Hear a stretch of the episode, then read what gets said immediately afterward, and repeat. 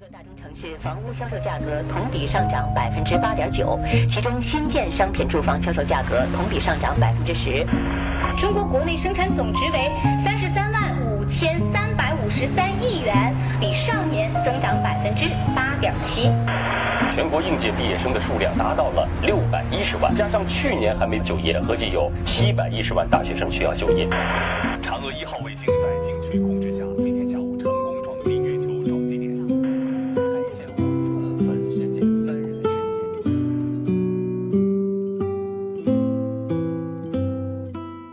东半边的房屋、流动人口以及可吸入颗粒物的数量，在今年年初再次达到饱和，交通及水电热的消耗超过可承受值的百分之一百六十五。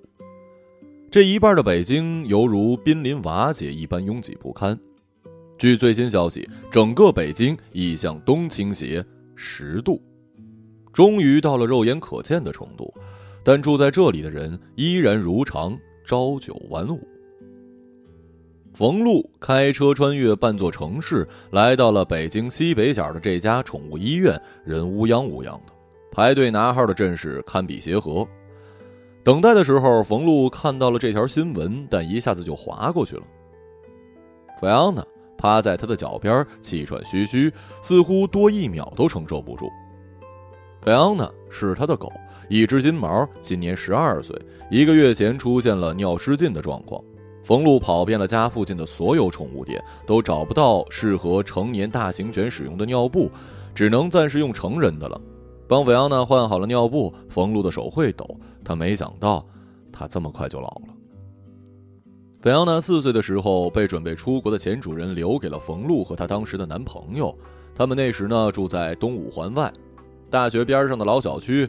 这边大多是年迈的京班，摇晃着屁股跟在老头老太太身后，步速一致的缓慢。在他们中间，菲昂娜显得过分的高大健康，金光闪闪。今年出门前，菲昂娜无论如何不肯穿尿布，似乎知道即将见到许多同类，不愿意轻易展示衰老。于是，在见医生的时候，他又尿湿了不再发光的皮毛。冯路一边收拾，一边对医生说着抱歉。医生蹲下来帮忙，同时查看他的情况，皱起了眉头。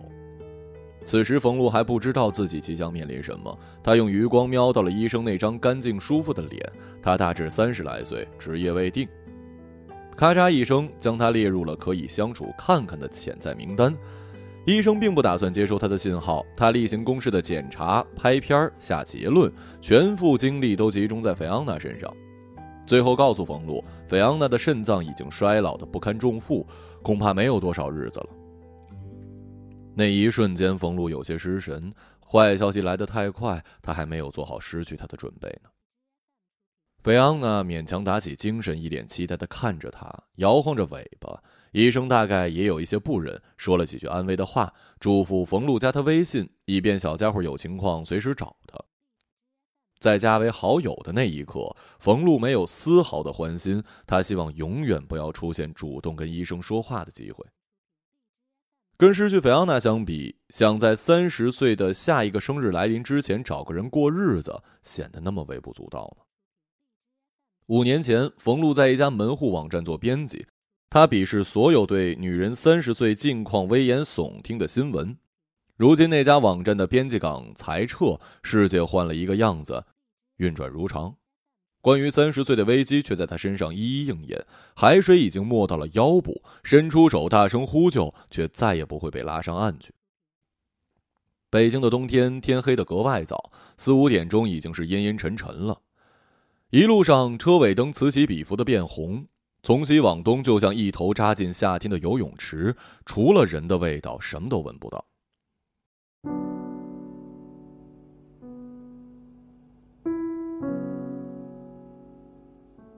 冯路突然想起了那条新闻，似乎已经不是第一次看见类似的字眼了。从几年前开始就有传言，因为更多的人聚集在北方，严重的不平衡造成了地势倾斜，没人找得到边界，也没有人把这当成一回事儿，于是就愈演愈烈，倾斜角度不断加大，它终将改变人们的生活，但从哪里开始，怎么开始，无人知晓。冯路隐隐觉得北三环变成了一条坡道，而他正缓缓地走在自西向东的下坡路上，手机不断的震动，加剧了堵车造成的焦虑。他知道那是中介的电话，他们原本约了今天聊聊卖房子的事儿。冯路想赶在政策还没有变得更紧张之前，把五环外的那套商住两用的房子卖掉，但因为临时决定带菲昂娜看病，他爽约了。为了逃避解释，他将手机调成静音，屏幕朝下扔到后座。从什么时候开始，他不再有辜负了别人等待的羞愧感，也算是自我放弃的一种信号吧。过了三元桥，路况变得畅通，冯路在下坡路上俯冲，不由自主地加快了速度，像小时候参加赛跑时那样全力冲刺。他根本没看清那只停在他前方的狗是从哪儿窜出来的。当冯路踩刹车的时候，一切都来不及了。狗卡在了车胎下，而几乎同时，后面的车闷头追了上来。咣当一声，他被前后夹击，断了出路。冯路骂了无数个 fuck，给自己壮胆。高速路大灯明晃晃地指点着死亡发生的地点，他却不敢下车看一眼。菲昂娜受了惊吓，又在后座上尿了一泡。湿漉漉的声音流进冯路的耳朵，灌满那小小的弯曲空间。其他的他什么都听不见。原来羞愧感并没有真正消失，只是换成了集中爆发的方式，变本加厉的折磨他。冯路下车，一回头看见追尾的车主也下了车，他眯起眼睛，那竟然是陆一迪。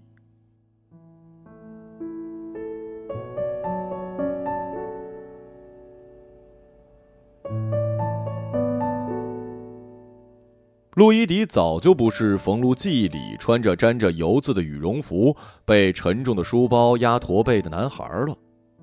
他在此刻的冷风里穿着敞怀的羊毛大衣，眉眼清晰。冯路颤颤巍巍地拿出一根烟，但点不着火。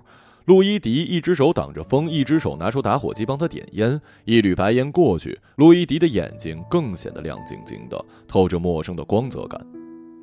或许是傍晚的雾气所致，或许是因为三年没见，成了一些感慨的味道在里面吧。这我来处理吧，你别管了。没事儿，不用。冯路一口拒绝，转而焦虑的猛吸一口烟。他往车前瞅了一眼，还是不敢过去。算了，他妥协了。就是狗，不能在这儿。狗。菲昂娜像是感应一般，在车里哀嚎一声。路易迪拉开车门，他立刻扑上去舔个不停，就像以前那样。我是说车底下那只。冯路指了指地面，跟着路易迪身后过去查看。小家伙躺在地上，已没了气息，血从肚子里往外流出一滩，渐渐凝固。冯路难过极了，找不到合适的话来表达。路易迪盖住狗的眼睛，站起来拍了拍冯路：“没事儿，不小心而已嘛。”安慰的话像突然打开的降落伞，带着他的羞愧安全着陆。事故处理完，路伊迪带着冯路去了东五环外的一片荒地，将已经冷透的狗埋掉。回来的路上，经过他们以前经常去的烤肉馆子，路伊迪提议去喝一杯，冯路没拒绝。炙子上的肉滋滋作响，冰凉的啤酒从嗓子眼一路灌到胃里，冯路咽下去，说起了菲昂娜日子不多的事儿。你也不能再为他做什么了，不用觉得愧疚。从前总是抱怨路易迪太冷酷，此刻却觉得格外受用。那你自己呢？怎么开始抽烟了？工作不顺利还是男朋友啊？路易迪问他，眼睛盯着烤好的肉夹到他的碗里。我嘛，前不久公司被收购，却不肯接收我这个三十多岁的女主管，想继续待着就接受降薪降职。走人也不知该去哪儿，没有其他的选项。跟你分开以后，不仅跟来实习的小男孩暧昧过，还跟同事的表哥短暂的谈过一阵恋爱，但都注定不会有什么好结果。就连当年好不容易下定决心买的房子，前不久也决定卖了。我如今单身，即将一无所有。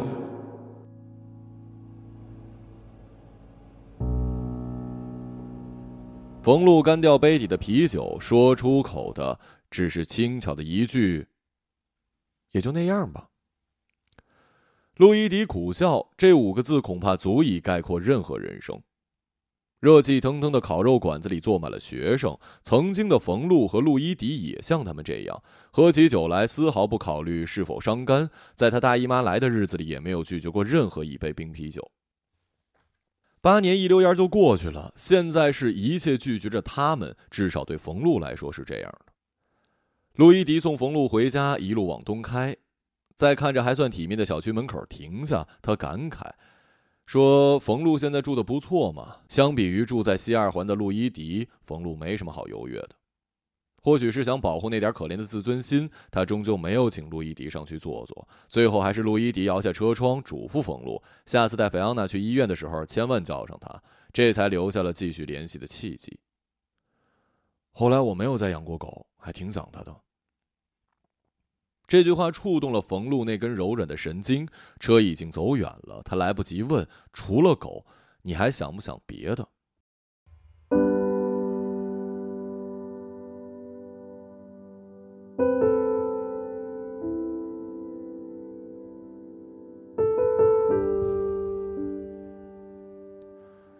零八年的冬天，冯路跟陆一迪决定一起考研。两个人从学校里跑到了出租间破破烂烂的房子。一开始斗志昂扬，每天都会说一些彼此鼓励的傻话，总以为在前方等待的是那种漫画式的灿烂人生，还附带着这段感情的完美句号。在这样的想象中，他们两个双双落榜了。毕业之后，谁都不知道该去做什么，于是就继续赖在那间房子，直到有一天，他们发现已经连续一个星期都在吃西红柿鸡蛋面，冰箱里的鸡蛋吃完了，谁也不肯下楼买。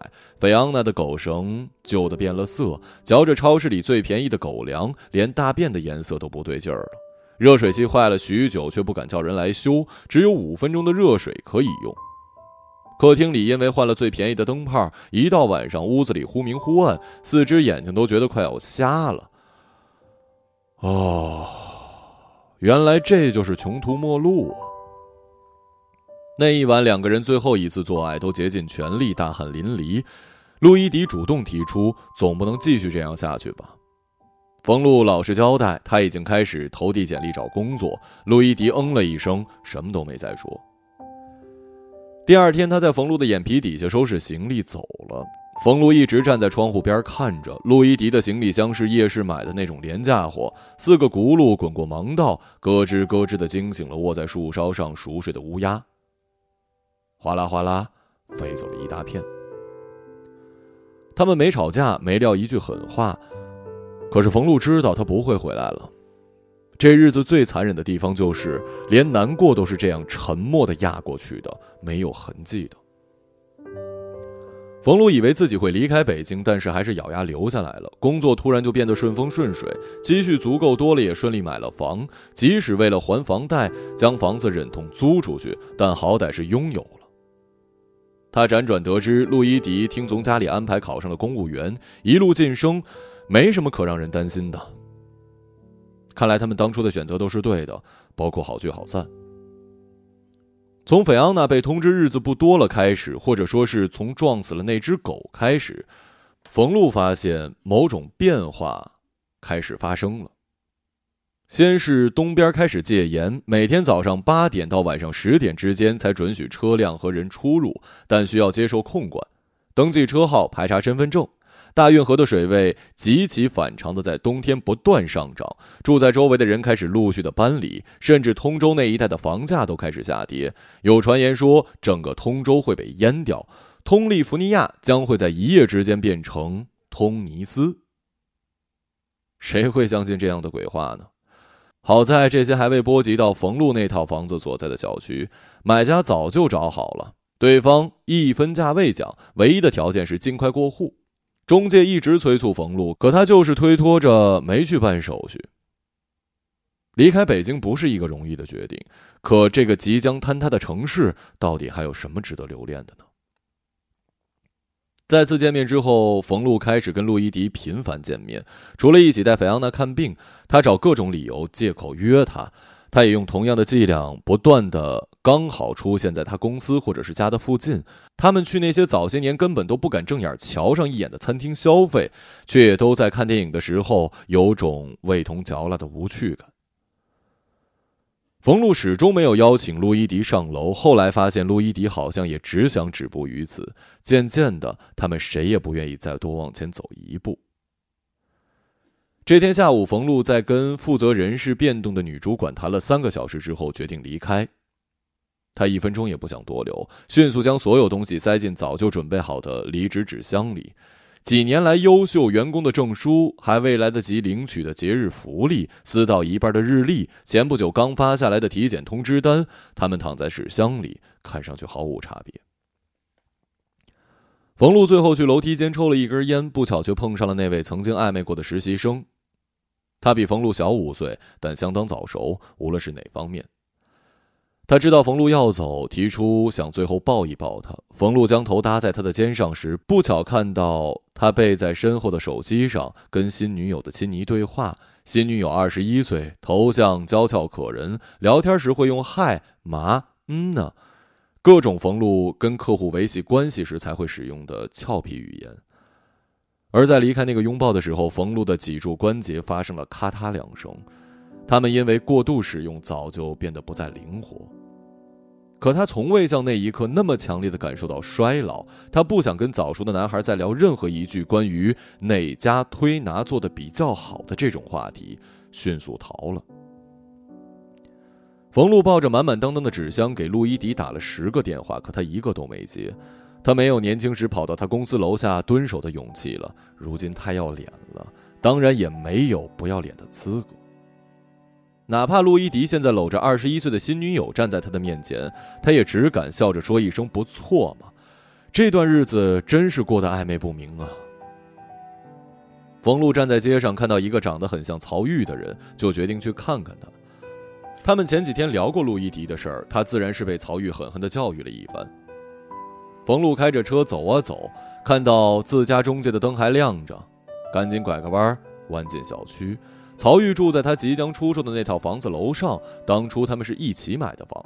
小区开盘那天，曹玉带着冯路一路向东杀过来，抢了两套。曹玉要了十二层，冯路拿下了三层。谁让他喜欢低楼层才有的大阳台呢？像好莱坞电影里的女主角那样着晨袍、伸懒腰的那种阳台。可惜他永远都没有机会那样做作一回了。曹玉当初跟冯路同期进了门户网站做编辑，头条不再金贵之后，冯路去做广告，他则投身到新媒体的怀抱，公众号做的有声有色，在被日更的频率逼疯之前，先赶上了那一轮来势汹汹的封号，于是索性解放自己，再次回到媒体当了主编。可运气真不好，公司突然决定裁撤编辑岗，主编变得空有名号，他只得再次离开。这时候，相熟的时尚杂志问他要不要去试试看。曹玉知道自己也爱五万七的大衣和每一季闪闪发亮的新款，但是这次他却犹豫了。这犹如泡沫一样的行业，无论身处哪里，都觉得末日将至。可也不至于自杀吧？冯路提着超市里买来的便宜红酒和标签撕下不干净的红酒杯，叩响了曹玉他们家的门。他来开门时浑身湿漉漉。刚割的腕儿，血还热着，一滴滴的渗进木地板的缝隙。浴缸里盛了满满一缸水，他正在考虑放掉多少，足够他刚好躺进去。冯路的突然到访打断了他想象中完美的死。我就是觉得活着没意思，就此打住得了。啊，这个我以为不费劲的，你别用那种眼神看我，试试罢了，又不会真的怎么样。曹玉一边放掉浴缸里的水，一边这样告诉冯路。冯路还记得曹玉曾经那么美，他们结伴去七幺幺买盒饭，他都能因为好看少排一会儿队。浴缸的水放完，下水道没喝够似的呜咽了两声，青春也像镜子上的水蒸气一样悄无声息的跑路了，顺便带走所有叫做希望的东西，只剩下黑眼圈和鱼尾纹。毫不吝啬地挂在曹玉脸上，他伏在浴缸边，小声地哭了起来，断断续续的，让冯路连安慰都无从下手啊。冯路蹑手蹑脚地离开，关上门的那一刻，曹玉冲他大喊：“如果你喜欢陆怡迪，就赶紧告诉他，不用要脸，脸有什么用啊？反正长得也不好看。”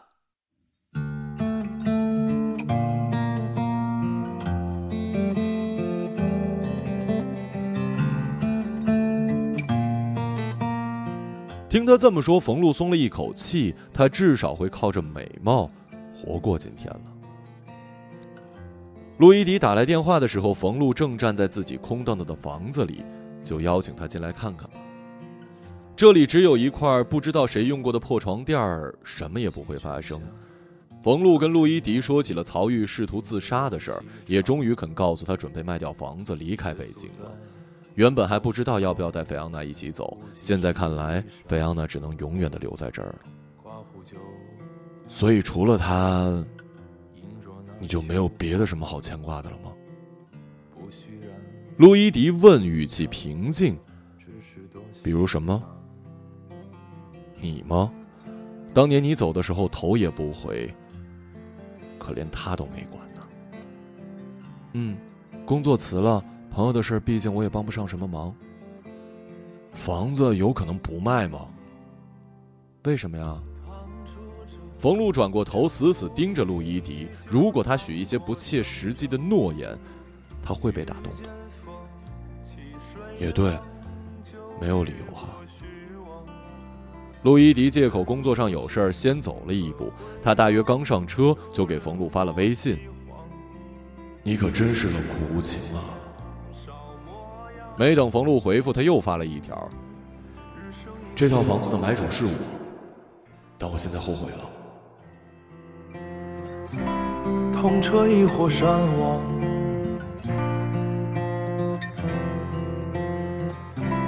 你要去的地方。冯路马上跟中介确认，买主的确是陆一迪。早在他们遇上之前，他就看上了这套房子。他说他认识你，还问你在哪儿，我就照实说了。后来你总不接电话，就没来得及告诉你。我还以为他早跟你说清楚了呢。中介这样说。冯路坐在那张破床垫上，灯是坏的，房子里什么都没有，只有月光从阳台一路浅浅的照进来。路伊迪这是明明白白的告诉他，他全情投入的重逢不过是一场生意。那后来发生的一切又算什么呢？冯路握着手机，不敢再发送一个字过去。手里抓着爱情的人才是最冷酷无情的，而他早就把喜欢挫骨扬灰了。他什么都没有。半个月之后，冯路从警察那儿接到了曹玉自杀的消息。曹玉选择了跳楼。刚好摔在冯路家的阳台，冯路被叫过去配合警察调查，把他和曹玉认识以来所有的事问了个遍。他们曾经那些一起加班、逛街、聚餐、唱歌的日子，那些赖在彼此家里不肯走、深夜打来电话痛哭、跟对方的新男友一起吃饭的时刻，全都被放到了台面上，成了细节可查的笔录。一行一行提醒着冯路，他和曹玉曾经有多么的要好，可也就这么轻易的失去了他。情处有时更近更远，欢畅。打开电视新闻上，在不停的大幅报道曹玉的事儿。他被判定为首例因冬青导致的自杀。由他开始，一系列的自杀频繁发生，竟然渐渐的不再成为新闻。只有曹玉的名字偶尔还会在研究东京的专题报道中出现。死者的脸上打着马赛克，那张好看的脸也没能幸存。冯路想告诉警察，他那些糟糕的状况并不是从北京开始向东倾斜之后才发生的。曹玉及其类似他的那些人，从来北京的第一天就没有甩掉过焦虑、暴躁、失望种种。他们欣然接受日子怎么都不会好的死循环，用力的拥抱失去，将所有的负面情绪看作是理所应当，就像是一群天赋不佳的运动员在人生的赛场上努力到死，但最后也真的就只有死而已了。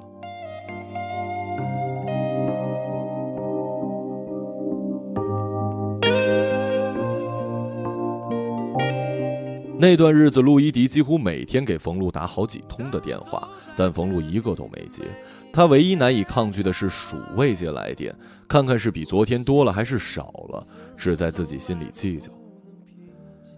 真正让冯路头疼的是他的房子，因为接管过这桩死亡，一夜之间变成了烫手山芋。作为众所周知的凶宅，连中介也不愿意再挂牌出手，担心整个小区的均价都因此而被压低了。陆一迪重新找上门的时候，中介乐坏了，赶紧找冯路说对方突然回心转意，还非要买冯路那套不可，他真是撞上大运了。你跟他说，这次我不卖了。为啥呀，大姐？中介大概觉得冯路脑子坏了，在电话那头濒临崩溃。冯路的确不明白那套房子有什么非他买不可的理由，值得他一次又一次的跟他见面，却一句都不提。但此刻他也不想明白。倾斜达到十五度，北京的人开始变少，街上空荡荡的，像是过年时一样。所有微信群里都弥漫着恐慌和危机感，大家讨论着接下来要去哪儿，可并没有能够替代北京的地方，连雾霾也让人怀念起。因为菲奥娜的缘故，冯路还留着。他搬到了自己的房子，至少住几天再说。东西分别打包好，堆在阳台，只等送走菲昂娜就离开。不知算不算是幸运？菲昂娜比医生预计的要顽强得多。每当冯路以为他不会再醒来时，他都会迷迷糊糊地睁开双眼，挪到冯路脚边，微弱地表达要出门的意思。连找到多一条狗都变得困难。新闻上每日播报冬青的度数，像是在某个大日子来临前的倒数。不久以前，他还在猜测改变从哪里开始，原来改变早就开始，在他发现以前。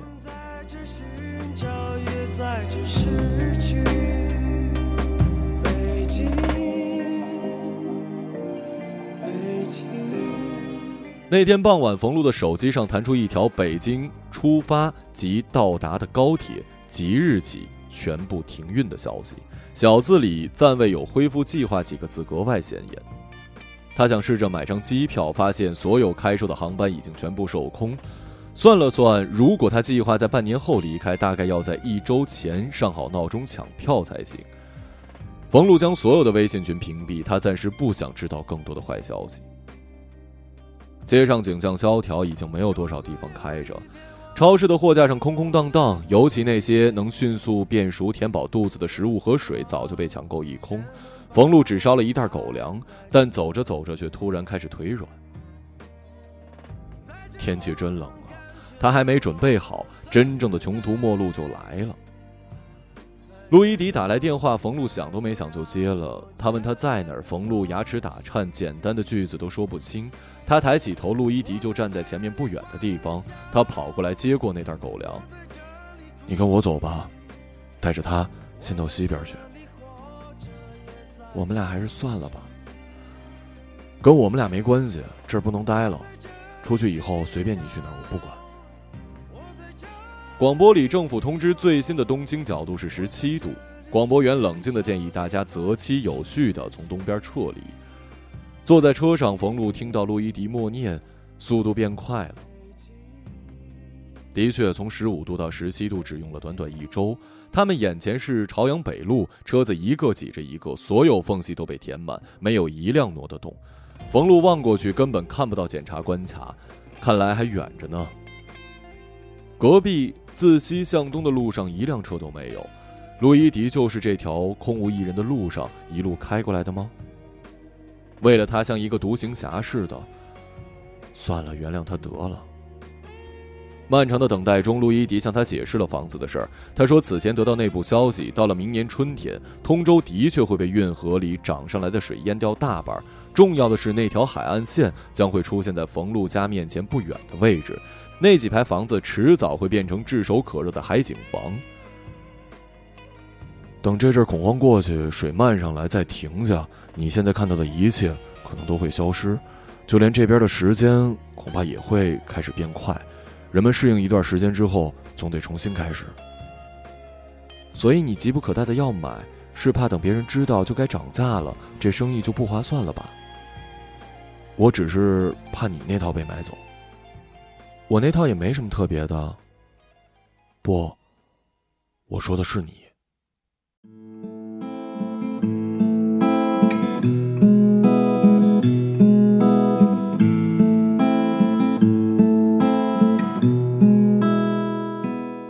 车子挪动了一点点，开得十分费劲。冯路看着路伊迪，他变得胡子拉碴。不太是他最初见到他的样子，喜欢的干净样子了。时间没放过任何人，你都不知道我看到房主是你时有多高兴，身份证号码核对了好几遍才敢确认，还好不是同名同姓而已。前面的车又往前走了一点，洛伊迪赶紧跟上去。冯路突然发现，他们其实在走一段上坡路，那也是他第一次感觉到，北京的确是向东倾斜。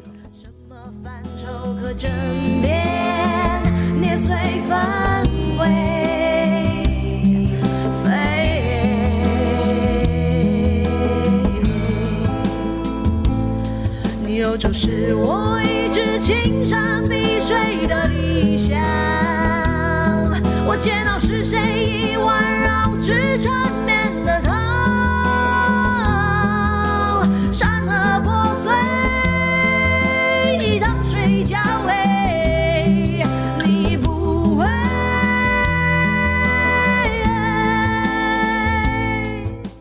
一个朗读者，马晓成。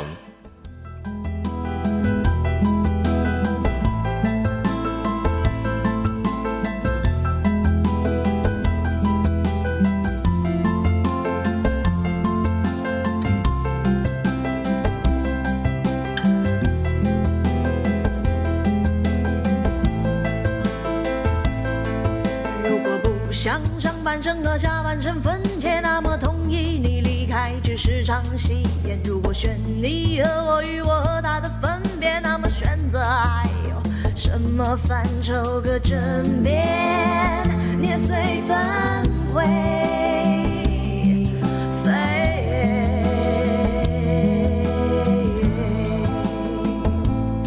你有就是我一直青山碧水的理想。我见到是谁已环绕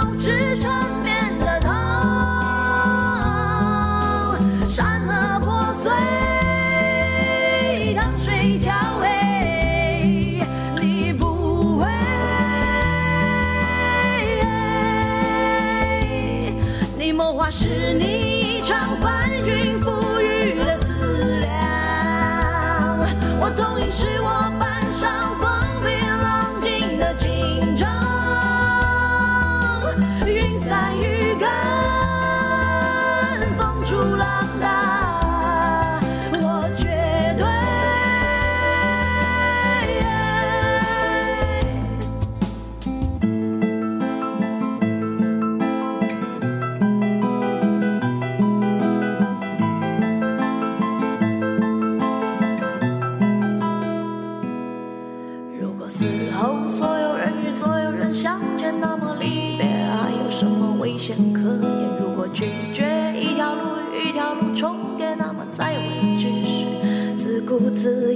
伤